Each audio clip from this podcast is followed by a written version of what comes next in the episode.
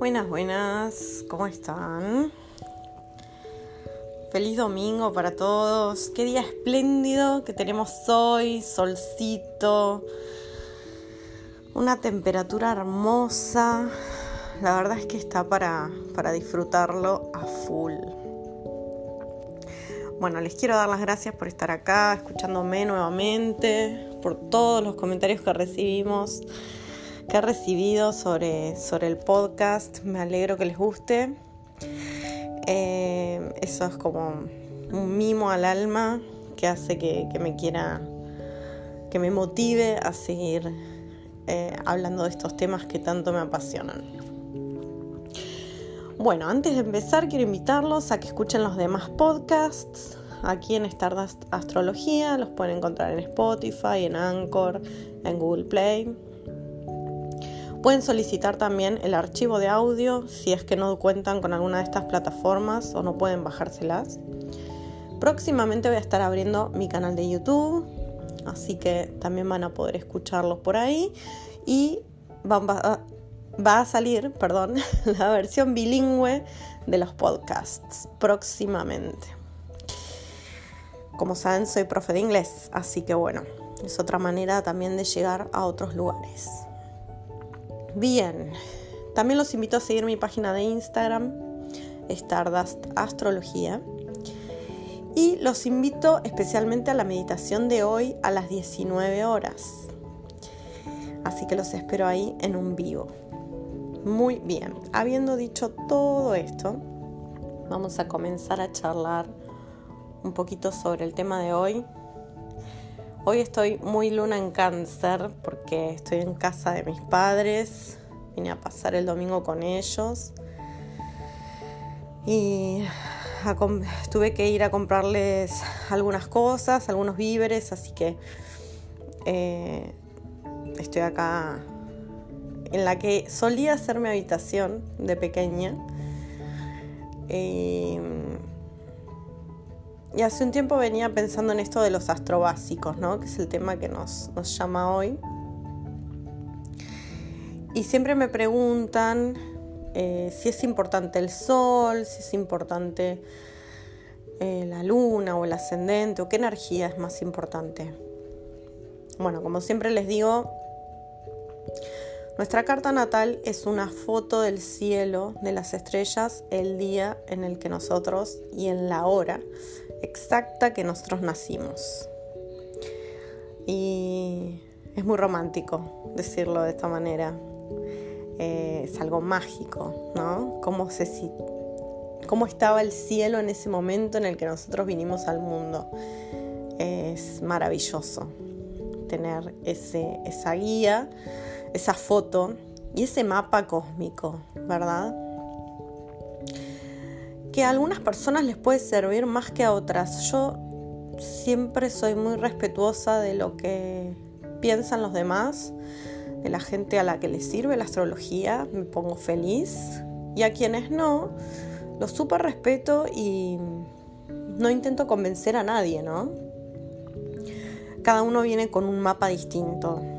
Eh, algunos necesitamos de esto, otras personas necesitan de otras cosas y es súper respetable y valedero. Pero bueno, a los que nos interesa este tema, sabemos que la energía del sol es más que popular entre los consultantes en astrología porque es siempre a donde es la primera información que recibimos ¿no? de nuestro signo. Generalmente te dicen, uy, ¿qué día naciste? Ah, bueno, sí, nací en febrero, soy de Acuario, fines de febrero, ah, sí, soy de Pisces, marzo, Pisces, ¿no? Ahora estamos transitando, ingresando la energía virginiana, de las cuales también saqué un post eh, que se publicó el día de hoy. Entonces el sol es de lo que siempre solemos tener más información, ¿verdad? Eh, es lo más popular. Decir, ay, bueno, me fijo en el, en el horóscopo. ¿Qué salió? ¿Qué me depara esta semana? y, es lo que, lo que más eh, resuena en, el común de la gente, ¿no? En, esto de, decir de qué signo sos, sos así, sos así. Para los que no escucharon el podcast de estereotipos, vayan a escucharlo, que hablo un poco de esto. Pero hoy vamos a profundizar más entre este balance de energía entre Sol, Luna y Ascendente. Estas son las tres energías más importantes de nuestra carta. Y em, Sol, como les dije, es más popular, tiende, a ser más, más conocido. Y Luna y Ascendente quedan un poquito relegados. ¿Por qué? Porque el sol es nuestra energía vital, es con lo primero que tomamos contacto, es lo que más conocemos, es nuestra personalidad, nuestra esencia.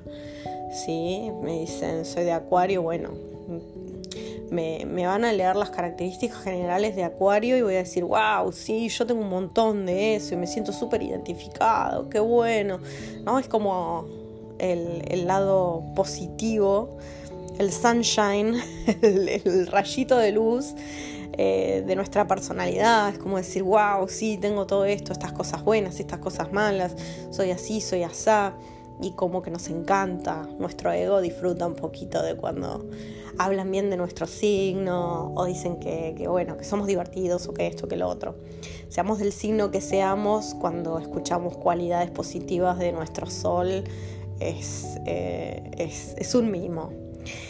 Eh, a veces nos cuesta un poco más ver las negativas, pero creo que siendo abordadas con tacto y con delicadeza podemos llegar a, reconocerlas también y a trabajarlas, ¿no? Porque como les dije en el podcast anterior que hablábamos de estereotipos, eh, hay energías altas, energías bajas, distintos grados de introspección, distintos grados de, autoconocimiento y de trabajo interno. Entonces, eh, no todos los tauros van a ser iguales, no todos los libras van a ser iguales. ¿sí?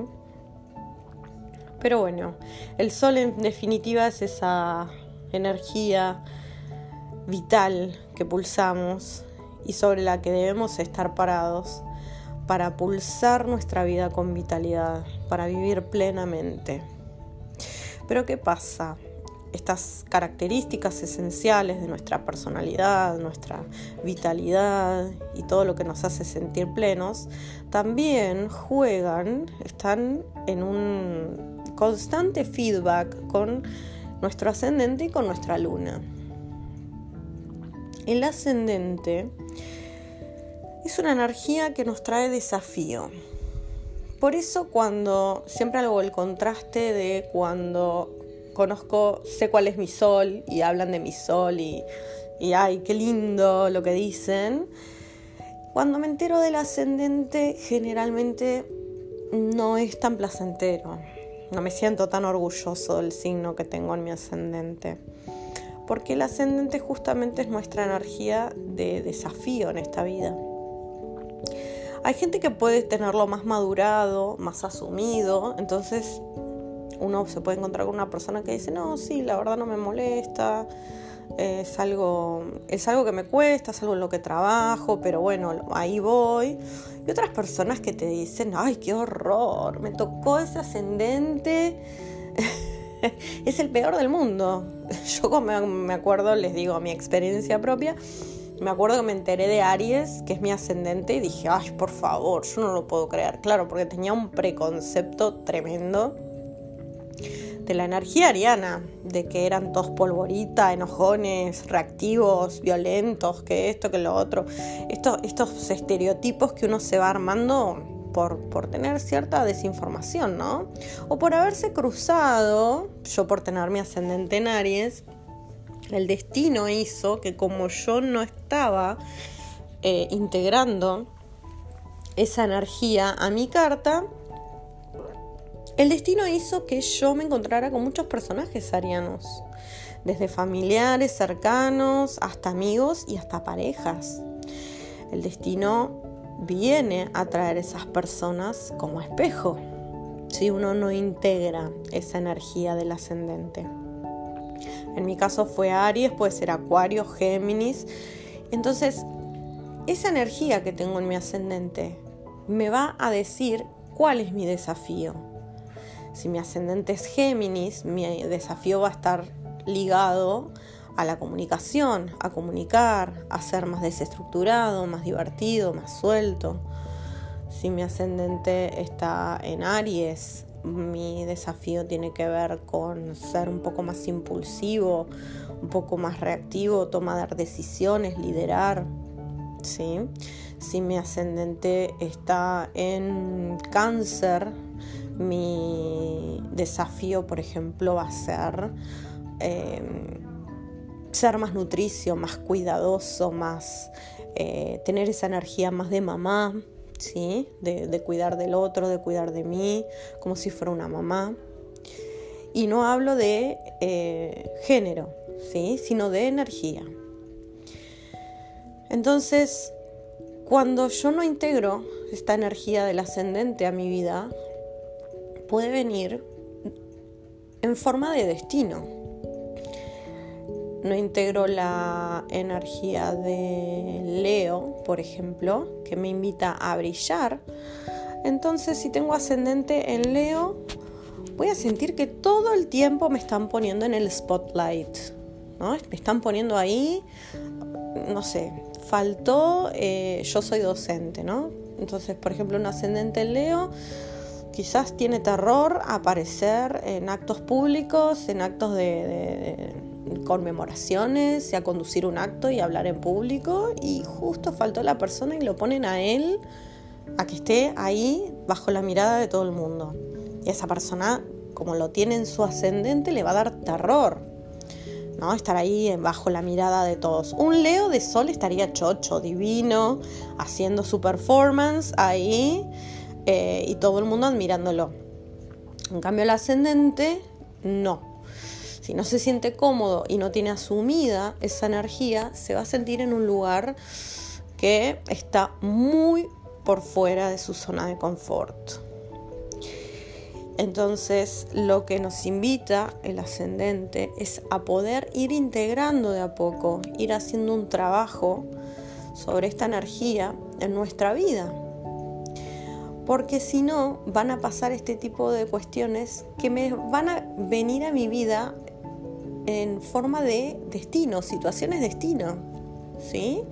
Una persona mm, con ascendente en Aries, por ejemplo, puede eh, tener movimientos torpes desde lo físico porque tiene tanta energía por, por, eh, canalizar que, hace que se choque con cosas, que se le caigan cosas, que sea un poco torpe, porque es la manera en que su cuerpo tiene de decirle, hey, tenés que integrar esto. ¿Sí? O puede tener accidentes. las personas propensas a tener accidentes, quebrarse un brazo, una pierna, esguinzarse, también tiene que ver con este exceso de energía una persona que no se puede comunicar, que, es muy tímida, muy retraída, también tiene que ver, puede tener un ascendente en Géminis, que le cuesta la comunicación. Si fuera un sol en Géminis, sería lo suyo, la comunicación, el humor, eh, estaría en su salsa. En cambio, el ascendente, ven cómo me eh, pone ahí una especie de desafío de decir, bueno, a ver, vamos a salir de tu zona de confort. ¿Cuál es mi zona de confort? ¿A dónde me siento seguro? ¿A dónde nos lleva esto? Esto nos lleva a la luna. La luna es el lugar seguro de cada persona. Eh, donde yo tenga mi signo, voy a sentir seguridad en, ese lugarcito, ¿sí? en esa temática. Cada signo va a teñir la luna con una temática. Por ejemplo, si yo tengo la luna en Libra, me va a, sentir, me va a hacer sentir seguro eh, las cuestiones estéticas, que todo esté lindo, que todo esté armonioso, que haya un balance, una armonía, el contacto con el otro en un, en un eh, formular mi relación con el otro en un ida y vuelta, como si fuera una danza, en, un balance armónico, me va a hacer sentir seguro. Si mi luna está en acuario, me va a hacer sentir seguro el desapego, ¿sí? Me va a hacer sentir segura la distancia. Si mi luna está en Leo, ser el centro me va a hacer sentir seguro. Si mi luna está en Sagitario, me voy a sentir seguro cuando esté en eh, lugares eh, en los que pueda manifestar mi festividad, en donde pueda mm, expresarme eh, mi alegría, en viajar, en ir para afuera, en ir en una dirección, ¿sí? Entonces, estas lunas yo se las digo así, eh, muy por arriba, muy salpicadito, pero son un tema extenso para analizar. Cada luna tiene su temática y cada luna tiene sus eh, mecanismos de defensa. La luna es lo que yo tengo que superar, tengo que superar ese mecanismo de defensa. De, ¿Vieron la, frase célebre que dice Think outside the box? Em, eso es la luna, pensar fuera de la caja. Porque si yo me quedo en la energía de mi luna, si yo me quedo en la energía de estancamiento que tengo eh, en esa luna, me, me voy a quedar dentro de esa zona de confort y me voy a quedar dentro del mecanismo. Esos mecanismos se activan cuando hay una amenaza, entre comillas, ¿verdad? Un miedo, un factor externo que, no me deja avanzar, que no, no, me deja... Vieron cuando ustedes dicen, no sé, eh, ay, quisiera emprender un nuevo proyecto, pero tengo miedo de que me vaya mal, de que se me vaya toda la plata en esto, de que eh, perder, de no poder ganar dinero, de que miedos, miedos, miedos, miedos. Miedo a, no sé, a manejar un auto, miedo a salir a la calle, miedo a enfermarme.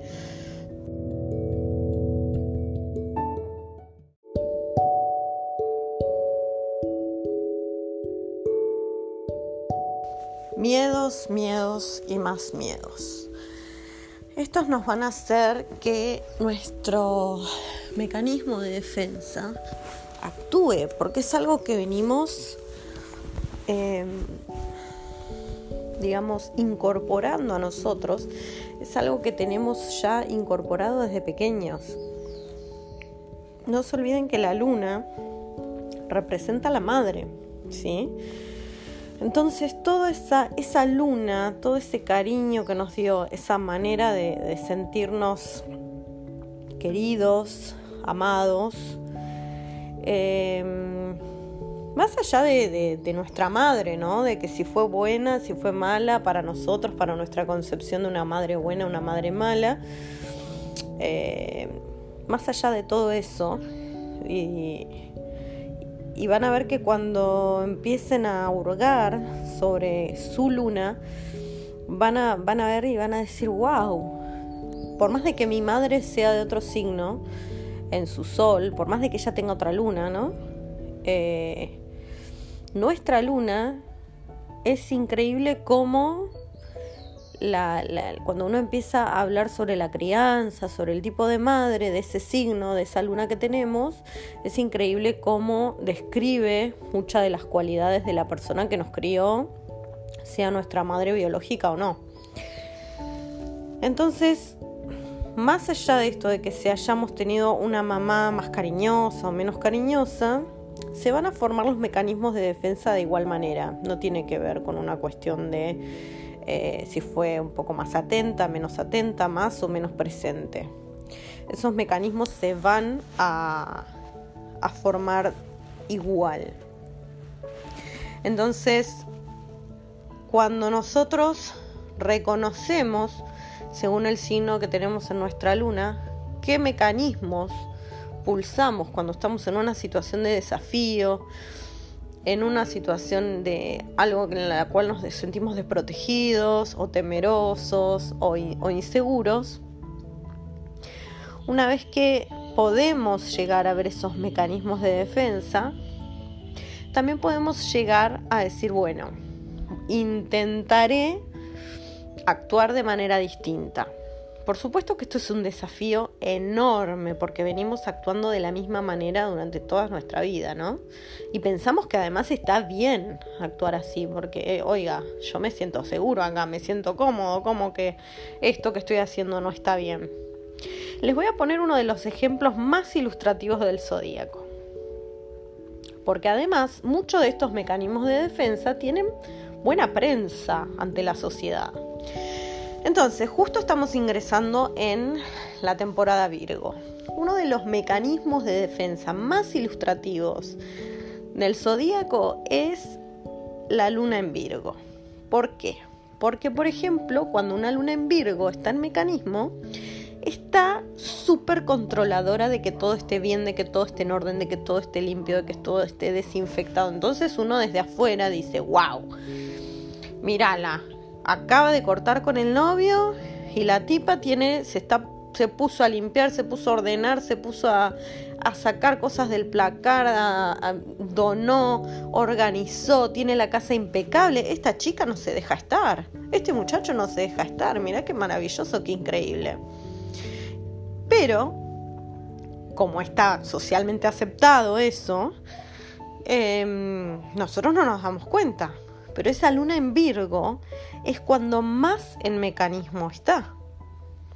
Entonces, ¿qué sería, digamos, eh, beneficioso para lograr alejarme de ese mecanismo? No canalizar mediante eh, conductas obsesivas, compulsivas, de, de, limpiar todo, de que me agarre la loca y me pongo a limpiar y a barrer y a fregar como loca hasta quedar exhausta. ¿Sí? Y sí dirigirme hacia esa emoción, hacia esa angustia, hacia esa tristeza que estoy transitando, registrarla, em, reconocerla, ¿sí? Asimilarla, mirarla, ver que está ahí y lo que me produce. Porque los mecanismos de defensa no son más que eso. Una defensa ante algo que no quiero ver o con lo que no me quiero poner en contacto. ¿Sí? Una vez pulsado este, este signo, esta luna, en su lado más eh, vital, digamos, por decirlo de alguna manera, y no tanto desde la luna, sino como de un lado un poco más madurado, ese complejo lunar, eh, podemos incluso pulsar esa energía, la energía de ese signo, con un mayor talento que una persona que tenga ese signo en su sol.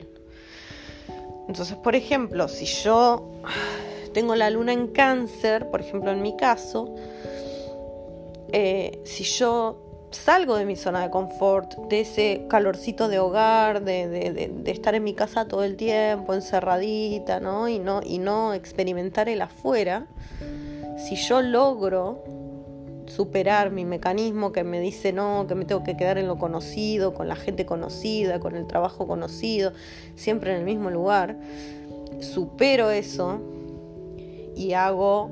Eh, eh, pulso la energía canceriana desde un lugar de más madurez, voy a ser incluso más canceriana que un canceriano, pero en el buen sentido, de esa cuestión nutricia, de, dar afecto, eh, el afecto de madre, ¿no? Esa persona que cuida de sus amigos, que cuida de su familia, pero desde un lado armónico de esta energía, no desde un lado de eh, estar atrapado en un mecanismo de defensa.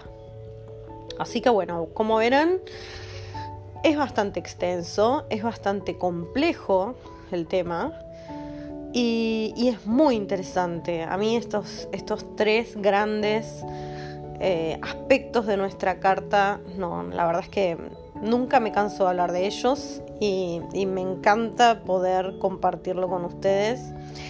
Entonces, estas tres energías de las cuales acabamos de hablar son están totalmente conectadas, se retroalimentan y las tres nos hacen pulsar nuestra personalidad, nuestra forma de vida, desde un lado en el cual si ya las tenemos asumidas o las estamos trabajando, podemos poder, para poder sentirnos plenos, ¿sí? para poder sentir esa plenitud de decir, wow, soy todo esto, estoy trabajando en esto otro, me estoy dando cuenta cuando entro en mecanismo, entonces bueno, con ayuda eh, de algún coach o de, alguna terapia psicológica o de conocer más mi carta, como cada uno lo sienta, como a cada uno le vibre y como a cada uno le funcione, que es muy importante eso, poder ir trabajando estos aspectos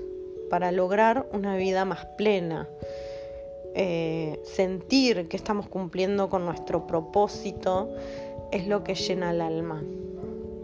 Así que bueno, les agradezco por estar siempre de ese lado. Cualquier duda y cualquier consulta que tengan, no duden en escribirme a mi página Stardust Astrología. Estaré más que feliz de responderles. Que tengan un excelente domingo y nos vemos en la meditación de hoy a las 7 de la tarde. Besos.